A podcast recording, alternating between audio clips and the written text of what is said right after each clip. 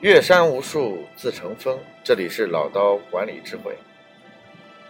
今天要给大家分享的一句智慧语录呢，叫做“遇见方能遇见”。第一个遇见呢是预预设的预啊，预见你的未来，就相当于你要提前去设定你未来想要的结果。第二个遇见呢，是我们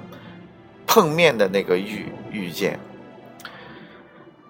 很多时候，在我生活当中，我发现很多不如我们的人，能力上可能不一定如我们，他的学历上也不一定有我们强，口才能力、人际关系沟通等各方面似乎都不是很强，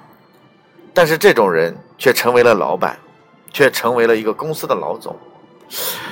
我也经常会很奇怪出现这样的一种现象，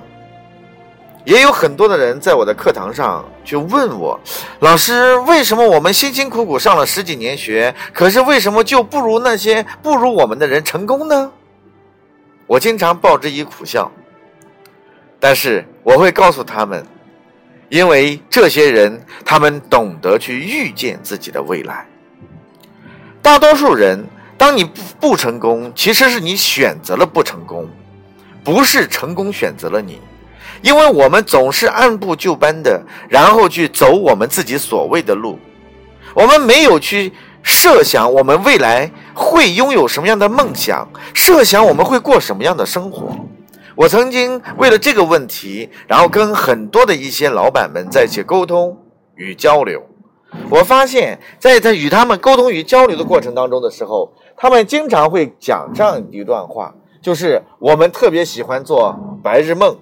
因为我们总是喜欢去不断的设想，我如果如果过上什么样的生活，如果我过上什么样的生活会怎么样？每一个阶段，他们都可以自己设定这样的一个预设的目标、预设的生活方式和预设的。达到结果之后的那种快乐和开心的情情形，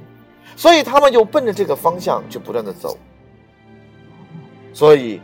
预见你的未来，其实就是在让你不断的去设想：我在每一个阶段当中，我到底过着什么样的生活，我达到了什么样的目标，以及我完成这个目标之后的那种开心愉悦的心情。